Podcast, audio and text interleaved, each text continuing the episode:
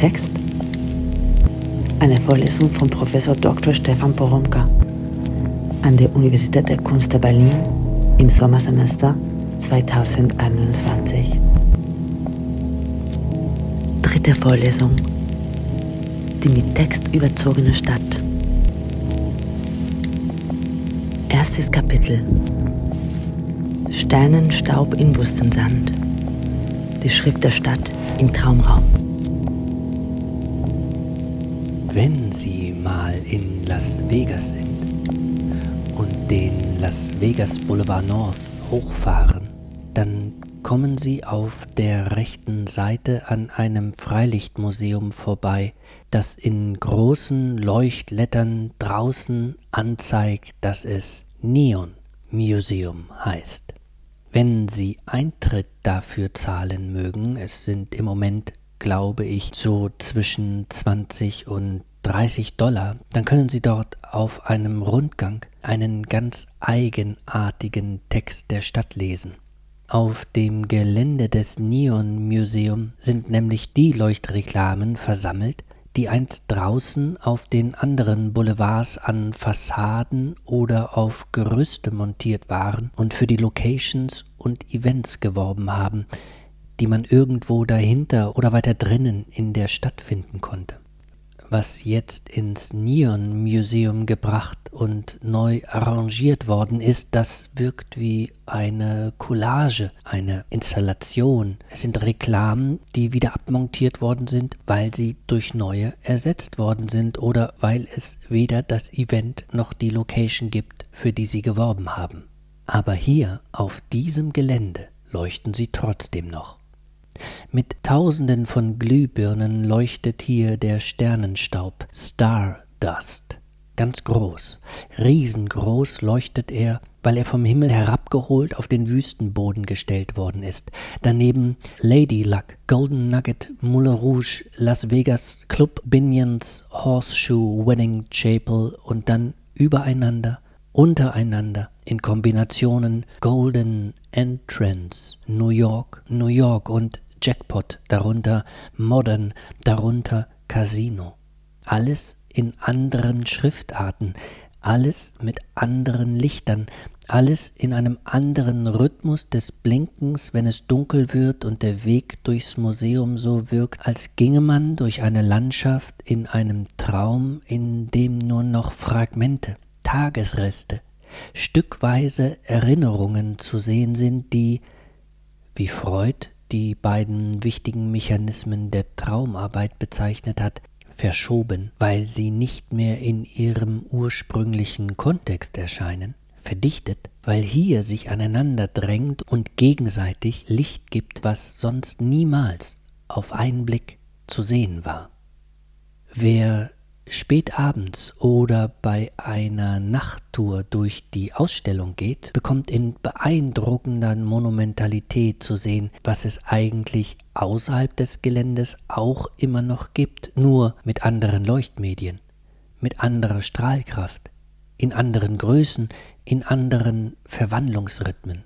Hier im Neon Museum wird nochmal viel deutlicher, dass diese Beschriftung der Stadt mit Licht einen Traumraum erzeugt, einen hypnotischen Raum, der in und über der Dunkelheit zu schweben scheint und dabei die drei Dimensionen, in denen man sich sonst bewegt, aufhebt. Dieser Text der Stadt verwandelt die Stadt. Wer in diese bewegten Lichter schaut und dabei zu entziffern versucht, was hier geschrieben steht, taucht ein in etwas, das nicht bloß einfach da ist, sondern Kraft hat, Energie hat und den Entziffernden verspricht, sie in andere Bedeutungssphären hinüber und hineinzuziehen. Wer nicht so weit reisen will, der kann übrigens auch so etwas ähnliches in der Nähe von Madrid finden, wo unter dem Titel Red Iberica in Defensa del Patrimonio Grafico nicht nur Leuchtreklamen, sondern überhaupt Ladenschilder gesammelt und neu zusammengestellt werden, die in Portugal und auch in Spanien abmontiert werden. Und noch etwas kleiner kann man sowas sehen, wenn man in Berlin im Tiergarten ins Buchstabenmuseum geht, dessen Ausstellung allerdings gerade Corona bedingt geschlossen ist, wobei man aber auf der Homepage ein kleines Programm nachlesen kann, in dem eine kleine Aufgabe vermittelt wird, die ich mal hier weitergebe. Wir sind von Buchstaben umgeben, heißt es da. Wenn wir genauer hingucken, sind die vertrauten Formen des ABC überall zu finden, in einem Riss in der Wand, im Schwung eines Treppengeländers oder in einer Wolkenformation. Das Bauhausarchiv Museum für Gestaltung und das Buchstabenmuseum Berlin laden euch ein, eure Umgebung zu erkunden und diese unwillkürlichen Alphabete des Alltags zu fotografieren. Postet die Fotos auf Instagram unter dem Hashtag MyABC 2021, um eure Buchstaben ins Rennen zu schicken, um das schönste A, B, C.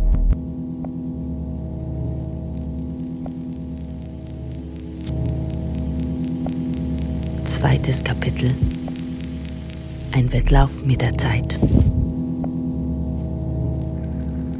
Es gibt einen, der schon vor fünf Jahren, 2016, losgezogen ist und genau das, was da im Buchstabenmuseum als Aufgabe annonciert ist, gemacht hat, nämlich Buchstaben, Worte, Schriftzüge im Stadtraum zu fotografieren.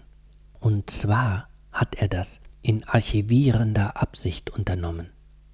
Gerade eben ist ein schöner kleiner Bildband erschienen, in dem er versammelt hat, was er über Jahre fotografiert hat. Der Autor, der Fotograf, heißt Jesse Simon und das Buch heißt Berlin Typography. Da gibt es ein Kapitel zu Schriften, die vor Einzelhandelsläden an die Wand geschraubt oder direkt auf dem Putz gemalt worden sind. Pelzmoden, Modehäuschen, Elfi, Habender, WMF Dritina, Wandbeläge Bettenkönig, Linoleum, Panier. Es gibt ein Kapitel über Essen und Lebensmittel, Eier, Butter, Käse, Feinbäckerei, Fein, Bäckerei, Konditorei, Kaffee und Tee, Max und Moritz, Paris Bar, Café, Sibylle. Es gibt ein Kapitel zu Unterhaltung und Nachtleben, eins zu Dienstleistungen, Verwaltung und Privatgebäuden, Verkehr und Orientierung und ein Kapitel, das heißt Die Stadt im Wandel. Und dieser Wandel scheint das eigentliche Thema dieses Buches zu sein, denn als 2016 das Projekt ins Leben gerufen wurde, schreibt Jesse Simon in seinem Vorwort, war sein Ziel zunächst die Rolle der Typografie in seiner urbanen Umgebung zu untersuchen, was schon bald zu einem Wettlauf mit der Zeit wurde. Die alte Beschilderung schreibt Simon weiter, verschwindet so schnell, dass wohl nur wenige Beispiele der Berliner Typografie des 20. Jahrhunderts die kommenden Jahrzehnte überdauern werden. Das Metall rostet, die Neonröhren zerbrechen und die Farbe verblasst. Selbst Stein verwittert mit der Zeit und vor allem der Geschmack ändert sich.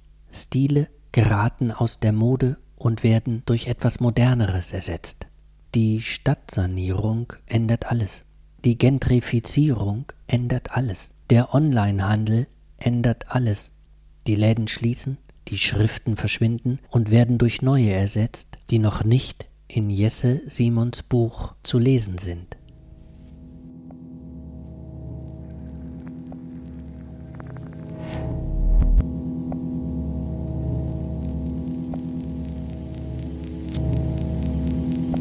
Wissen Sie, was ich an dem Buch und an dem Statement von Jesse Simon so interessant finde?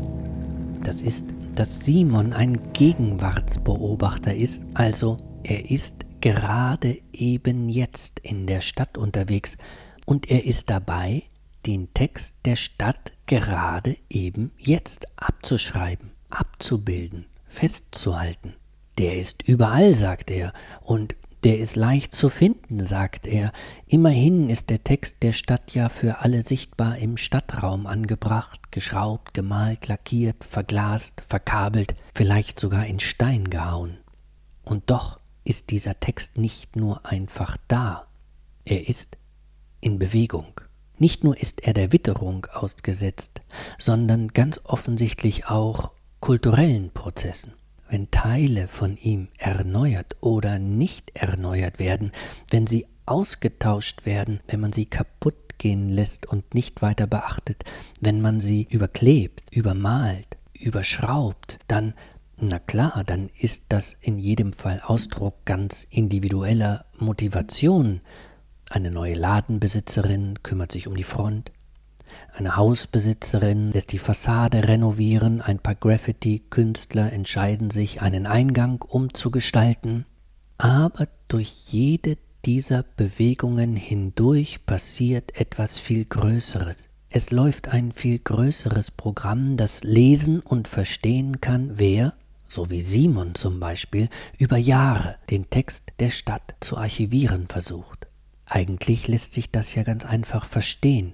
Geradezu intuitiv lässt sich das verstehen. Wir wissen es ja, dass der Stadtraum, durch den wir uns bewegen, nicht derselbe bleibt und sich verändert.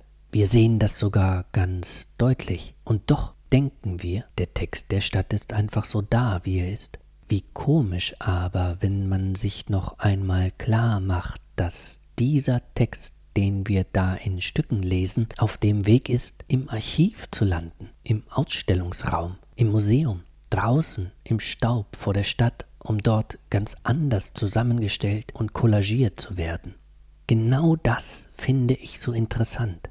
Gerade für diese Vorlesung hier, in der es ja darum geht, den Text der Stadt besser zu sehen und unsere eigene Praxis des Lesens und Schreibens besser zu verstehen.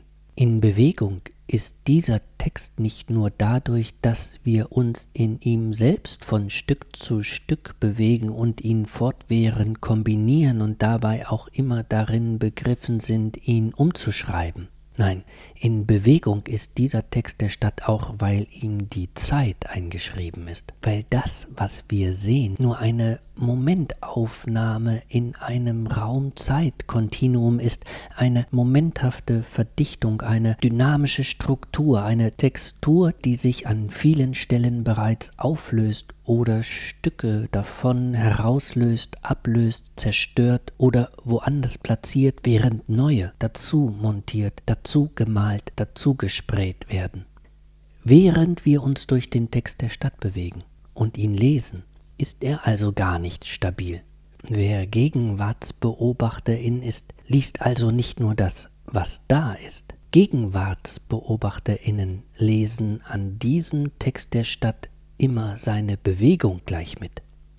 Den Moment des Auftauchens, den Moment der Verbindung mit anderen Elementen, den Moment des Überschreibens anderer Elemente und den Moment des Verschwindens, wobei zuweilen in einer einzigen Zeile, sogar auf einer einzigen Stelle alle drei Momente, das Auftauchen, das Verbinden, das Überschreiben und das Verschwinden gleichzeitig sichtbar werden können.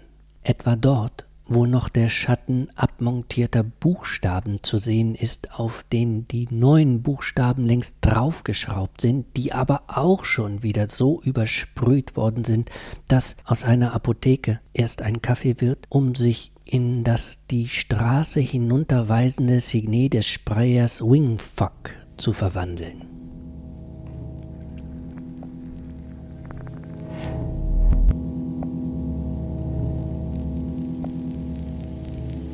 Drittes Kapitel. Zum Stadtbewohner wird, wer die Stadt lesen kann. Klar, man kann als Gegenwartsbeobachterin durch die Straßen gehen und diese kleineren Verschiebungen beobachten. Aber vielleicht können Sie auch noch einen Schritt oder vielleicht zwei, drei Schritte zurückgehen und noch etwas anderes, vielleicht viel interessanteres sehen. Geht man nur weiter zurück, sagen wir 100 Jahre, 200 Jahre, 300 Jahre, dann sehen Sie, dass es vor 300 Jahren eigentlich gar keinen Text der Stadt gibt, wie ihn Jesse Simon für unsere Gegenwart festzuhalten und zu archivieren sich vorgenommen hat. Naja, das mag vielleicht eine Banalität sein, doch erinnert es Sie, erinnert es uns daran, dass es so einen Text und so eine Stadt, so eine Lesbarkeit, so ein Geschriebensein der Stadt und so, wie wir uns jetzt in dieser Stadt bewegen und welches Verständnis von Stadt wir jetzt dabei haben, alles andere als selbstverständlich ist. Unseres ist jetzt eine Momentaufnahme. Es ist ein Snapshot, in dem wir uns bewegen, ein Punkt, ein Augenblick in einem Raum-Zeit-Kontinuum, der uns einigermaßen lang vorkommen mag, aber es nicht ist. Also nochmal die 300 Jahre zurück. Wenn es damals den Text der Stadt noch gar nicht gibt, so ist doch klar, dass auch diese Stadt denen, die sich durch sie hindurch bewegen, ganz neue Aufmerksamkeitstechniken abfordert. Man hat es in städtischen Strukturen, wie es der Literaturwissenschaftler Karl-Heinz Stierle so schön gesagt hat, mit verdichteten Handlungsenergien zu tun, mit denen man lernen muss, umzugehen. Als Stadtbewohnerin wird man genötigt, Zeichen, Anzeichen, Hinweise, Spuren zu erkennen und zu entziffern, um sich überhaupt orientieren zu können. Diese Zeichen, Anzeichen, Hinweise, Spuren sind aber nur aus der Kultur der Stadt heraus zu verstehen. Sie sind menschengemacht. Es sind Kommunikate, die aus einer Kommunikation hervorgehen und mit denen man nur richtig umgehen kann, wenn man selbst mit ihnen kommuniziert, das heißt, sich an sie anschließt, sie aufnimmt, sie durch sich hindurchlaufen lässt und weiterträgt. Und da diese Zeichen, Anzeichen, Hinweise, Spuren massenhaft auftauchen, geballt, verdichtet, durcheinander überlagert, in Gleichzeitigkeiten dann wieder unterbrochen und abhängig von Standpunkt und Perspektive ist klar, man kann nur zum Bewohner, zur Bewohnerin der Stadt werden, wenn man die Regeln lernt, nach denen die Zeichen verkettet werden und man selbst etwas verketten könnte.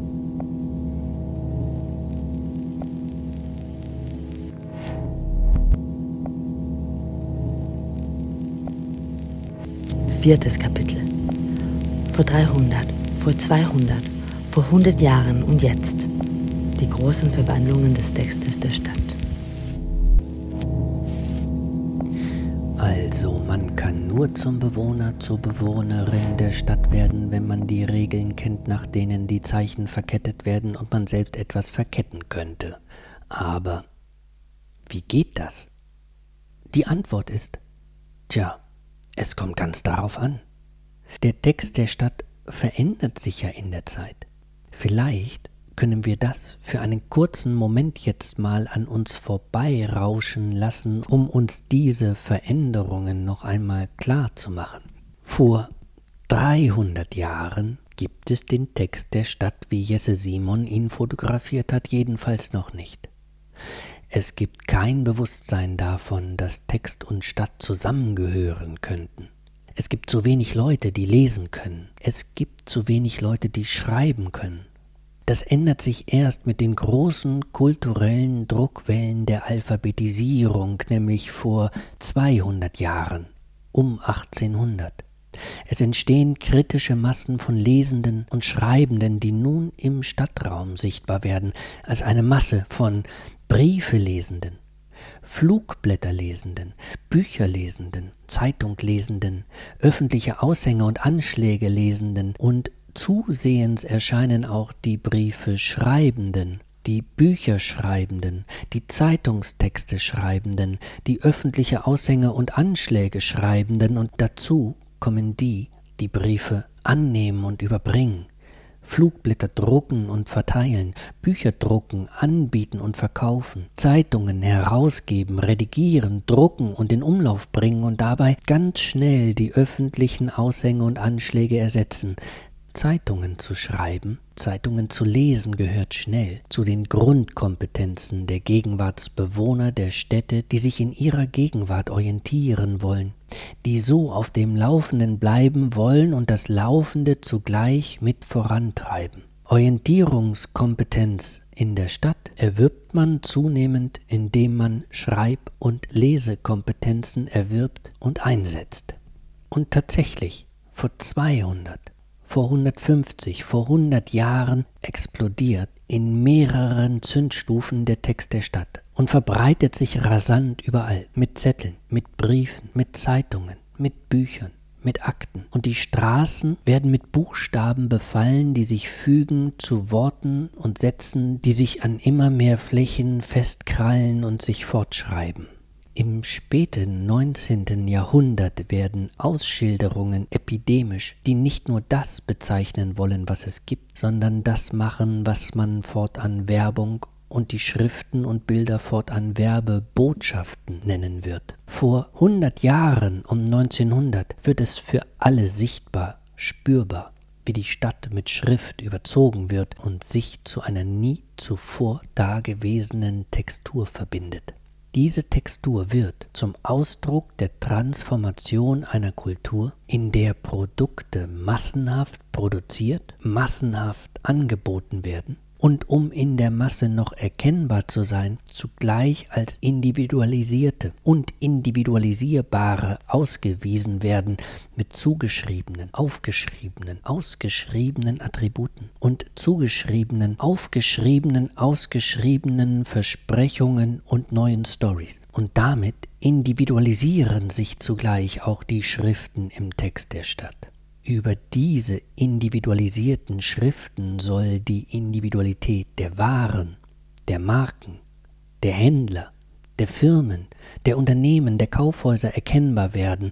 Sie bekommen ihre eigenen Zeichen, Embleme und Schriften. Städte, Bewohnerinnen, die lesen können, lesen deshalb nicht nur das, was da geschrieben steht, sie lernen das Wie mitzulesen. Ob die Schrift noch Tradition verkörpern will, ob sie sich von den Traditionen ablöst und ganz neu sein will, modern, wie man zu sagen beginnt. Man lernt mitzulesen, ob die Schrift sachlich sein will, ob sie Schwung hat und wohin der Schwung will, ob sie weich ist, hart, eckig, rund. Mehr noch, ob die Schriften aus Stein sind, aus Stahl geformt, aus Glas. Das Material muss mitgelesen und verstanden werden und dann auch noch, ob sie elektrifiziert sind, ob sie leuchten ob sie sich in die Nacht einschreiben, ob sie dabei sind, den Stadtraum als Nachtraum in einen Traumraum zu verwandeln. Und dazwischen in diesen neuen Dimensionen vermehren sich in den nächsten paar Jahrzehnten die leuchtenden, blinkenden Erklärungs-, Lenk- und Leitsysteme für den Fußgänger, Auto- und Bahnverkehr, Zeichen in immer größerer Deutlichkeit und immer komplexeren Staffelungen und Signale, Signalsysteme, An- und Hinweisungen, Bewegungs- und Handlungsvorschriften auf Schildern und auf Wänden mit Plakaten. Es kommen die elektrischen Anzeigen und Laufschriften, die Bildschirme, auf denen Zahlen und Buchstaben und Bilder in einzelne Digits aufgelöst sind, die durch den programmierten Wechsel von Leuchten und Wiederleuchten geschrieben und dabei immer wieder neu kombiniert werden. Aus den Schildern werden Infotafeln, aus den Infotafeln werden Infoscreens, Bildschirme an Automaten zum Tippen und dann erobern die Kleinstbildschirme den städtischen Raum, die Telefone, die bald schon nicht mehr zum Telefonieren genutzt werden, sondern den Stadtraum individuell auf jeden User, jede Userin zuschneiden und dort beschriften, wo die sich bewegen, ganz gleich, wo man ist. Man wird begleitet von Informationen über die weitere, die nähere, die engere, die engste Umgebung, in der man sich befindet, und zugleich wird man in Echtzeit über andere aus anderen Umgebungen angeschrieben und schreibt ihnen aus der eigenen Umgebung zurück.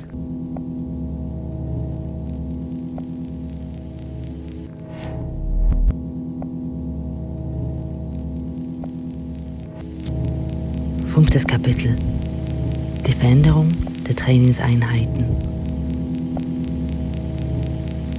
Ich habe das jetzt alles aufgezählt, nur um Ihnen nochmal deutlicher zu machen, was ja ohnehin schon so deutlich ist, was aber so wichtig ist, wenn wir den Text der Stadt verstehen wollen und wenn wir auch verstehen wollen, wie wir selbst darin sind, in diesem Text der Stadt, und gar nicht anders können, als ihn zu lesen und zu schreiben. Ich sage Ihnen das alles, um nochmal deutlicher zu machen, dass Städte ihren Bewohnerinnen das Lesen der Stadt beibringen dass Städte ihre Bewohnerinnen dazu nötigen, sich lesend in ihnen zu orientieren. Und ich zähle das alles hier nochmal auf, um festzuhalten, wie dabei die Stadt zu lesen ist und wie man das Lesen in den Städten lernen kann und trainieren muss, steht gar nicht fest. Der Text der Stadt verändert sich und mit ihm die Lernprogramme und Trainingseinheiten, die es möglich machen, auf dem Laufenden zu bleiben. Ihre Großeltern haben das Lesen und Schreiben in einem anderen Text der Stadt gelernt. Ihre Eltern haben das Lesen und Schreiben in einem veränderten Text der Stadt gelernt. Sie haben es jetzt noch einmal anders gelernt und sie lernen es weiter weil sich die Bedingungen und Möglichkeiten des Schreibens und Lesens verändern. Können Sie sich erinnern, ich habe in der letzten Vorlesung von Michel de Certeau berichtet. Michel de Certeau, der vom 110. Stockwerk herunter auf New York schaut und dabei den Text der Stadt von oben liest, um dann mit dem Fahrstuhl runterzufahren, um herauszutreten und den Text der Stadt von unten zu lesen. Und erinnern Sie sich, ich habe Ihnen von Roland Barth erzählt, der von Desserteau so euphorisch zitiert wird und der vorgeschlagen hatte, eine Erforschung der Stadt als Text zu etablieren, die sich an den unzähligen Lektürewegen der vielen Fußgängerinnen durch den Text der Stadt hindurch orientiert. Und dann hatte ich gesagt, erinnern Sie sich, Komisch eigentlich, hatte ich gesagt, dass sich de Certeau und Barth nie auf den Bildschirmen von Smartphones gesehen haben, als sie durch ihre Stadttexte gegangen sind. Und ich hatte gesagt, dass de Certeau und Barth dadurch, dass sie diese Art des Lesens und Schreibens des Textes der Stadt, die durch andere technologische Bedingungen und mediale Verfahren bestimmt sind, noch gar nicht in Rechnung stellen konnten und dass sie deshalb ihren Text der Stadt und ihre Praxen des Lesens und Schreibens, ihre Kunst des Handelns, wie de Certeau das genannt hat, ganz anders definieren, als wir das in unserer Gegenwart tun müssen.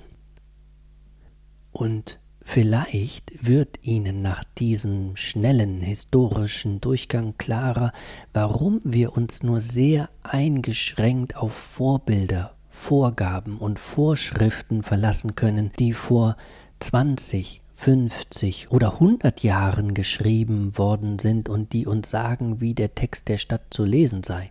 Vielleicht wird Ihnen klarer, warum man sich selbst in der eigenen Praxis des Lesens und Schreibens beobachten muss.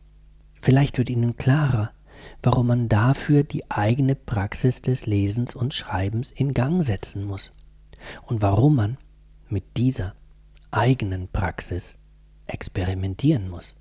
Man muss das tun, um zu verstehen, von was diese Praxis bestimmt wird, inwieweit sich Gegenwart durch sie herstellt, inwieweit man einbezogen ist in den Text der Stadt, indem man ihn fortwährend ausführt, weil man schon drin ist.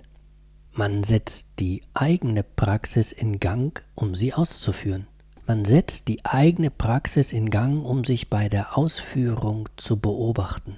Man macht das, um auf diese Weise in dieser Praxis zu sein und zugleich Distanz zu ihr zu gewinnen, um damit den Spielraum für die eigene Praxis zu erweitern. Einen Spielraum, der es möglich macht, das Lesen und das Schreiben des Textes der Stadt nicht bloß auszuführen, sondern es selbstständig weiterzuentwickeln. Und wissen Sie, genau deshalb spreche ich Sie hier auch immer direkt an. Ich mache das, weil ich nicht bloß an eine allgemeingültige Praxis denke, die ich Ihnen vermitteln will, sondern weil ich immer auch an Ihre eigene Praxis denke, an Ihre eigenen Bewegungen, an Ihre eigenen Experimente, mit denen Sie einerseits feststellen können, wie sehr Sie in die Gegenwart eingewoben sind und mit denen Sie eben zugleich in eigene Gestaltungsprozesse eintreten können. Diese eigenen Gestaltungsprozesse sollten Sie nicht aus dem Auge verlieren. Nicht, weil ich glaube, dass Sie dadurch auch mal ganz doll kreativ werden können. Ich spreche hier nicht von einem Hobby. Ich spreche hier nicht von Freizeitgestaltung. Ich spreche auch nicht von kreativer Praxis als Teil eines Lifestyle- oder Selbstoptimierungspakets. Ich spreche von der eigenen Produktion als Erkenntnismittel. Und ich spreche von der eigenen Produktion als Möglichkeit, innerhalb der Gegenwart Spielräume zu entwickeln.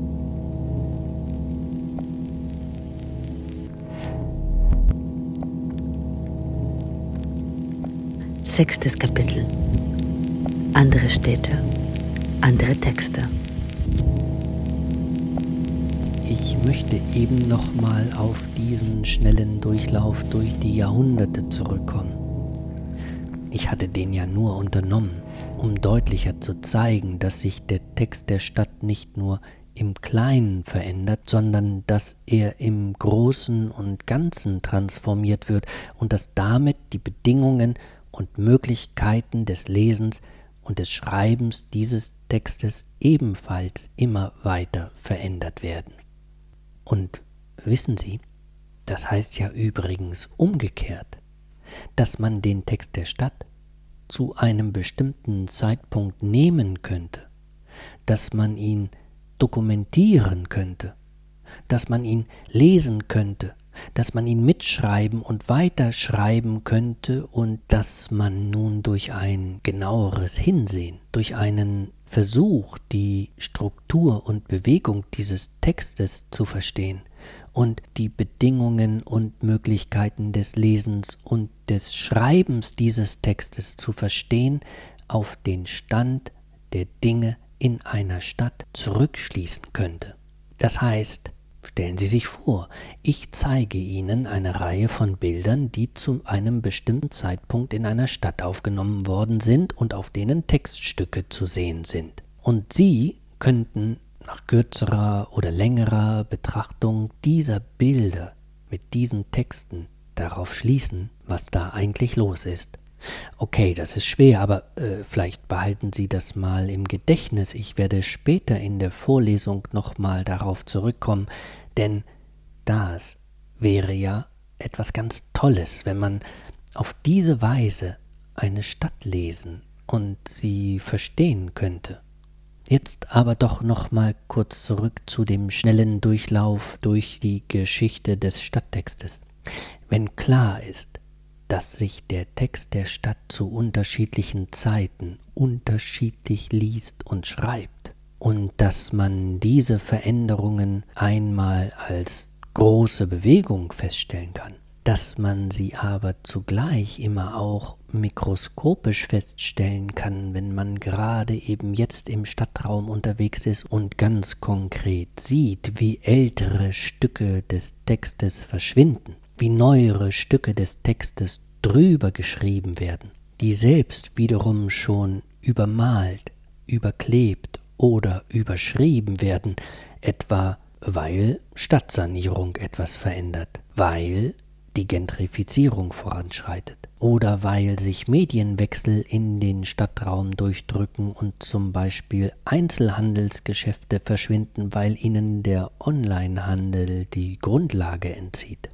Vielleicht verfallen und verwittern die Stücke des Textes auch, weil sich niemand darum kümmert, weil die Umgebung drumherum verlassen wird oder weil es gar keinen Sinn und kein Verständnis dafür gibt, die alten Textstücke zu bewahren und zu pflegen.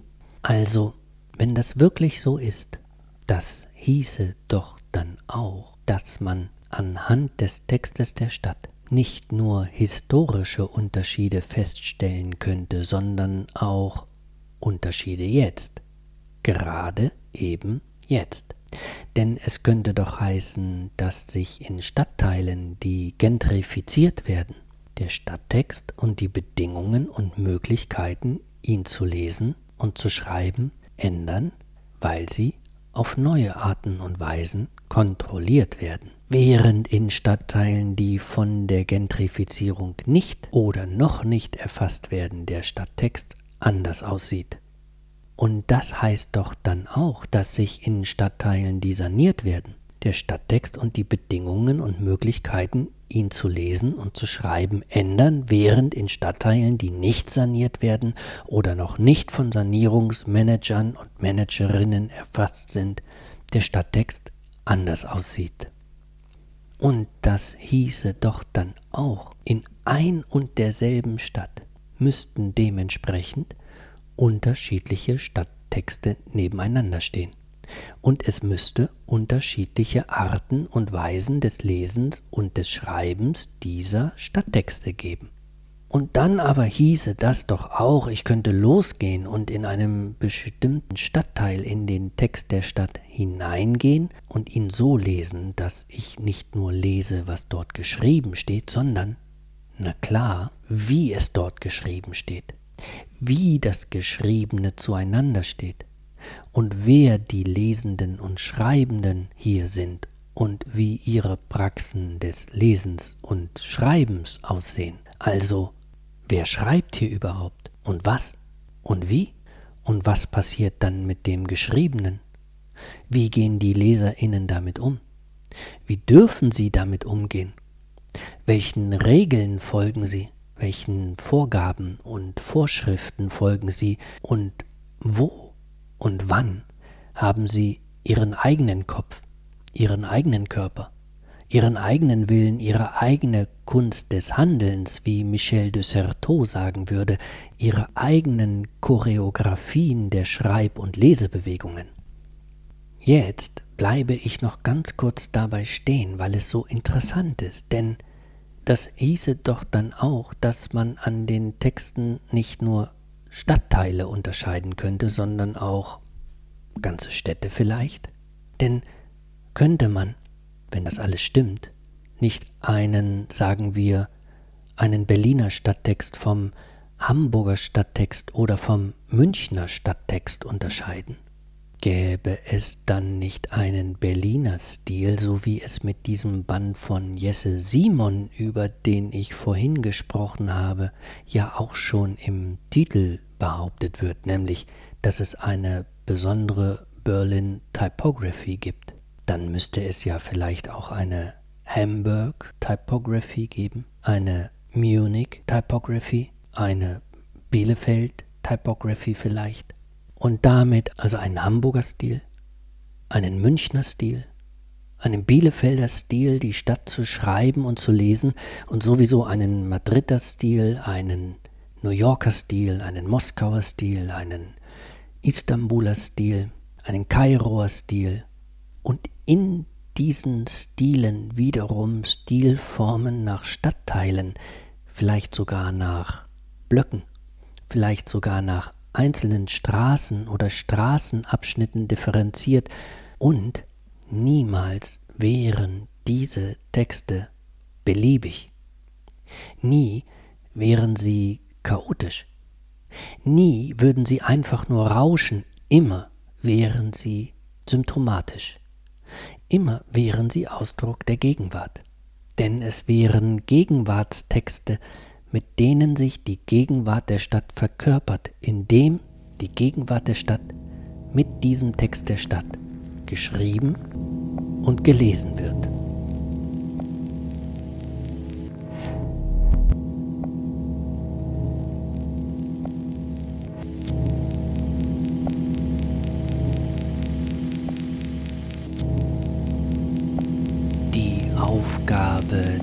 Woche möchte ich Ihnen noch mit auf den Weg geben.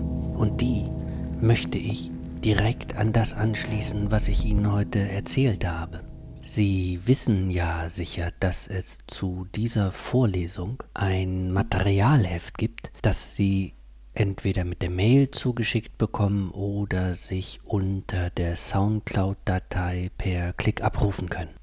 Dieses Materialheft stelle ich jede Woche mit Julian Pestal zusammen, der sowieso immer an seinen tollen Stadttexten arbeitet, aber auch unterwegs ist und Bilder macht und wir legen dann von Woche zu Woche zusammen, was wir so haben und setzen Ausschnitte aus dieser Vorlesung dazu.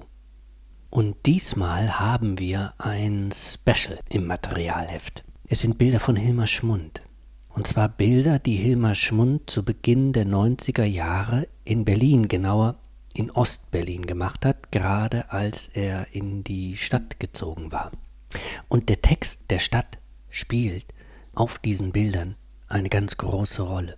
Hilmar Schmund hat sich dann später in den 90er Jahren ganz viel mit Texten, Textgeweben, Texturen und Hypertexten beschäftigt. Er hat dann über Jahre ein Festival für Hypertextliteratur, die Softmoderne, organisiert. Und da schon und später dann weiter war er als Journalist unterwegs. Mittlerweile ist er Wissenschaftsredakteur beim Nachrichtenmagazin Der Spiegel und er hat mir und Julian Pestal in dieser Woche ein paar Berlin-Bilder aus dieser Zeit nach dem Mauerfall geschickt, nachdem er die Vorlesung hier gehört hatte. Und dazu hat Hilmar Schmund sogar noch eine kleine Einführung geschrieben, die wir vor seine Bilder ins Materialheft gesetzt haben. Schauen Sie da mal rein, dann lesen Sie und dann sehen Sie diesen Hilmar Schmund, der da vor 30 Jahren in den Text der Stadt hineingeht und er sucht dabei nach dem Charakteristischen, dem Symptomatischen, er sucht nach den Textstücken, in denen der Umbruch dieser Zeit in seiner unmittelbaren Gegenwart gerade eben jetzt lesbar wird. Und klar, da findet er als Gegenwartsbewohner der Stadt das, was ich in der Vorlesung beschrieben habe, nämlich Stücke, in denen gleichzeitig das Verschwinden, die Auflösung, die Setzung des Neuen und das Überschreiben durch die Zukunft sichtbar wird. Allerdings gibt Hilmar Schmund einen ganz schönen Hinweis für Gegenwartsbeobachterinnen, die den Text der Stadt auch heute lesen und festhalten und archivieren wollen. Er sagt, der Witz ist nämlich, dass man in dem Moment, wo man unterwegs ist, noch nicht Bescheid weiß. Man kennt die Gegenwart, in der man sich bewegt, noch gar nicht ganz. Man verfügt noch nicht über den Text. Man kennt ihn noch nicht, man muss ihn erst entdecken. Und dafür darf man nicht nur das suchen und fotografieren, was man schon kennt. Man muss, sagt Schmund, das Unbekannte, das Ungeahnte, das Ungeplante, das bislang Ungelesene entdecken. Und das macht man nun am besten, indem man den Blick, den man hat, nicht gänzlich kontrolliert, sondern dem Zufall Raum lässt, der es dann vielleicht möglich macht, dass man hinterher auf den Bildern etwas entdeckt, was man eigentlich noch gar nicht gesehen hat, obwohl man es fotografiert hat. Okay, wenn Sie den Text von Hilmar Schmund gelesen haben und wenn Sie sich seine Bilder angeschaut haben und wenn Sie nochmal an die Vorlesung denken, dann gehen Sie doch mal los und suchen nach den Textstücken in Ihrer Umgebung, die charakteristisch sind, die symptomatisch sind, die typisch sind für, sagen wir, für das Viertel, in dem Sie wohnen. Vielleicht auch für die Straße, in der Sie wohnen. Vielleicht auch nur für ihren Blog, in dem sie wohnen. Wer schreibt da eigentlich was und wie? Also auf typische, auf charakteristische, auf symptomatische Weise. Und wer liest da eigentlich was und wie? Auf typische, charakteristische, symptomatische Weise. Suchen Sie ein bisschen Ihre Gegend ab. Halten Sie es fest. Machen Sie so fünf, sechs, sieben, acht Fotos. Und dann schreiben Sie bitte kurz etwas dazu. Schreiben Sie auf, was Ihnen dazu einfällt. Erklären Sie kurz, was Sie da sehen, was Sie da erkennen und warum Sie meinen, dass ausgerechnet das in ein Album gehört, in dem zum Text der Stadt versammelt wird, was die Gegenwart Ihrer Umgebung bestimmt und Sie zugleich herstellt und an deren Herstellung Sie ja jetzt durch diese Auswahl und durch diese Erklärung beteiligt sind. Setzen Sie dann ein Deckblatt davor, setzen Sie Ihren Namen drauf, formulieren Sie noch einen Titel für die Sammlung, verwandeln es in ein PDF und senden es mir. Darauf freue ich mich sehr. Ich sende Ihnen aber erstmal herzliche Grüße und wünsche alles Gute. Bis zur nächsten Woche.